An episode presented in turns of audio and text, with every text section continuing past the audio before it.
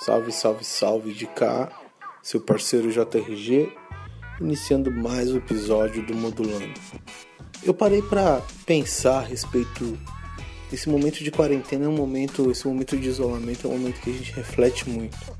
E assim como diz aquela música do Dexter, acordei querendo saber como ia minha vida. Parei para refletir como ia minha vida.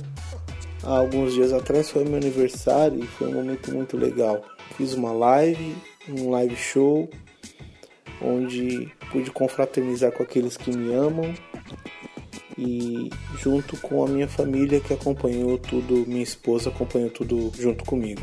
Mas onde onde está a minha vida? Você já parou para pensar onde está a sua vida e que pé está a sua vida?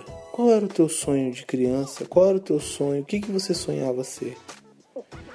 Aonde você sonhava chegar? Eu convido você a refletir se em algum momento você parou de sonhar aquilo que era o teu sonho e começou a sonhar o sonho de alguém, ou ainda começou a exercer atividades para realizar o sonho de alguém que não seja você, talvez em troca de um salário, talvez em troca de um cargo ou de status, não sei, mas ainda ainda dá tempo, nunca é tarde. Isso que eu quero falar com vocês hoje. Essa quarentena, esse essa pandemia nos serviu para mostrar o que de fato é importante. O que é importante não é o tênis mais caro do mercado, o tênis mais caro da loja. O que é importante não é o carro do ano. Essas coisas são coisas muito úteis, mas hoje a gente se vale delas como? De jeito nenhum, porque estão todas guardadas, acumulando poeira e o que conta é o que você tem dentro de você para compartilhar com o outro. E o que você tem para compartilhar? O que você absorveu todos esses tempos, todos esses anos da sua vida? Eu quero fazer um convite a você compartilhar a vida. As redes sociais vivem em guerra, as pessoas estão assustadoramente más. Elas estão sem afeto, sem amizade, sem empatia, sem união, defendendo líderes que deveriam ser cobrados, cobrando amigos que deveriam ser amados. E amando youtubers e famosos que sequer sabem que você, que as pessoas existem. Nós devemos dar meia volta e olhar quem está ao nosso redor, quem divide o mesmo teto com você, quem divide um prato de comida com você.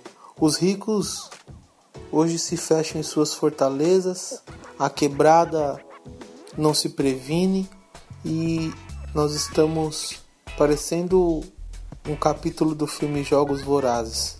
As pessoas estão desejando a morte das outras e ainda acham que são pessoas que propagam o amor de Deus. Algo está muito errado com a nossa sociedade e a gente tem que parar e refletir e ser um agente de transformação, mas não transformação através de teclados de fibra ótica, energia elétricas e cabos de internet. Não. Ser um agente de transformação através do exemplo. Eu tenho que dar exemplo. Seja o meu exemplo apenas para minha esposa. Seja o meu exemplo apenas para o meu filho, apenas para minha mãe, apenas para o meu pai.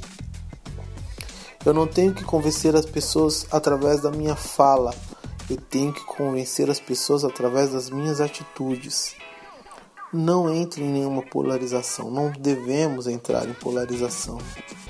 A gente tem que entrar numa onda de amor de união, de força. Mas Jota, nós não vamos cobrar. Sim, vamos cobrar aqueles que nós colocamos no poder. Político não é herói. O herói é uma figura fictícia. O herói, ele é um ser que existe nos quadrinhos, no cinema, na indústria do entretenimento. O herói é uma figura que na maioria das vezes ele não existe. O herói ele voa, ele pula de um prédio a outro, ele morre, ele volta do. O Goku morre e ressuscita 500 mil vezes. Superman morre e eles trazem do, do além o Super, Superman de novo. Se não traz do além, entra no universo paralelo. Na nossa sociedade não existem heróis, existem pessoas que têm suas responsabilidades. Se a pessoa é uma pessoa pública que foi escolhida por uma maioria do povo, cabe ao povo cobrar dessa pessoa e não idolatrá-la. Conheça, abra o teu entendimento, abra o teu conhecimento, abra a tua cabeça. Deus nos deu inteligência. Eu não sei no que você acredita, talvez nem em Deus você acredite. Talvez você não acredite em Deus porque o Deus que te apresentaram é um Deus tirano, é um Deus vingativo, é um Deus que castiga, é um Deus que humilha, é um Deus que envergonha e é um Deus que é fascista e que te joga no inferno. Esse Deus é o Deus da religião europeia, o Deus que criou tudo que há que era antes do existir e que será depois e para sempre? Sinto muito, meu amigo. Esse Deus, se você não acredita, é porque você não o conhece. Eu tenho muito respeito por quem pratica qualquer tipo de religião, mas eu não sou embaixador de nenhuma religião. Eu sou embaixador de um reino. E esse reino, ele não é um reino de ódio, ele não é um reino de morte, ele é um reino de amor e de vida. Quem falar algo diferente disso, ou está mentindo, ou está devaneando, ou não o conhece. É muito curioso ver as pessoas tentarem explicar Deus. Já disse o poeta: ninguém explica Deus. Mas, hora e outra você vê alguém querendo se apropriar do que é a criação, de quem é o Criador como se alguém, em sua limitada capacidade humana, conseguisse o decifrar. O mundo está sendo assolado por uma pandemia que nós sequer conseguimos nos prevenir contra, que dirá decifrar o Criador de todas as coisas. Outro pode questionar: se há um Deus de amor, por que há tanta morte, miséria e dor no mundo? E ainda hoje eu li uma frase Deus é imputável. Traduzindo para o idioma da quebrada, é o seguinte: ninguém joga BO nas costas de Deus, cada um assume seu BO. Como diz o Projota, cada um segura seu BO. E o BO que o ser humano enfrenta é o BO que o próprio ser humano causou. E você pode duvidar ou discordar, mas você duvidar ou discordar que 2 mais 2 são 4 não faz 2 mais 2 deixar de ser 4. Há uma verdade, e a verdade é: há um Criador de todas as coisas, sim, mas ele não é o que está sendo pintado pela religião e pela liderança em nosso país. Eu, por muitas vezes, tento ser divertido, tento fazer algo de entretenimento, porque eu acho que esse é o dom que Deus me deu. E aí eu vou, escrevo uma música, faço uma rima e brinco com as pessoas que gostam do meu conteúdo. Mas um momento é de seriedade, um momento é de reflexão. E eu convido a todos que são meus parceiros a refletirem. Não entre em discussões vãs. Corrija através do exemplo. Ensine através do exemplo. Eu vou encerrando esse episódio talvez com o sentimento de que falei pouco, que eu deveria ter falado mais, talvez com o sentimento de dever cumprido que falei tudo o que precisava. Mas eu acredito que a gente sempre pode fazer mais.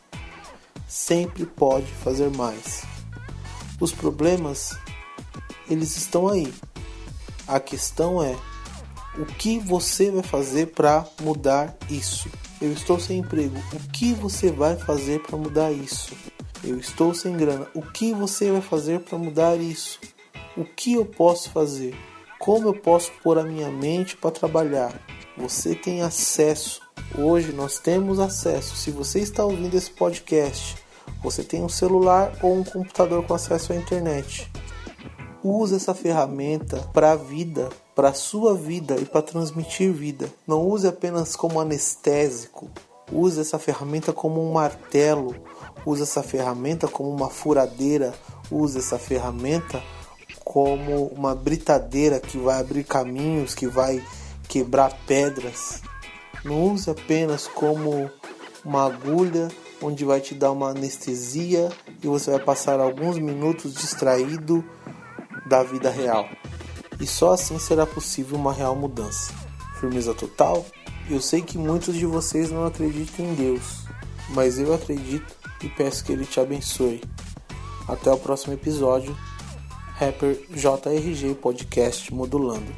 Deus no comando e muita paz. Fui.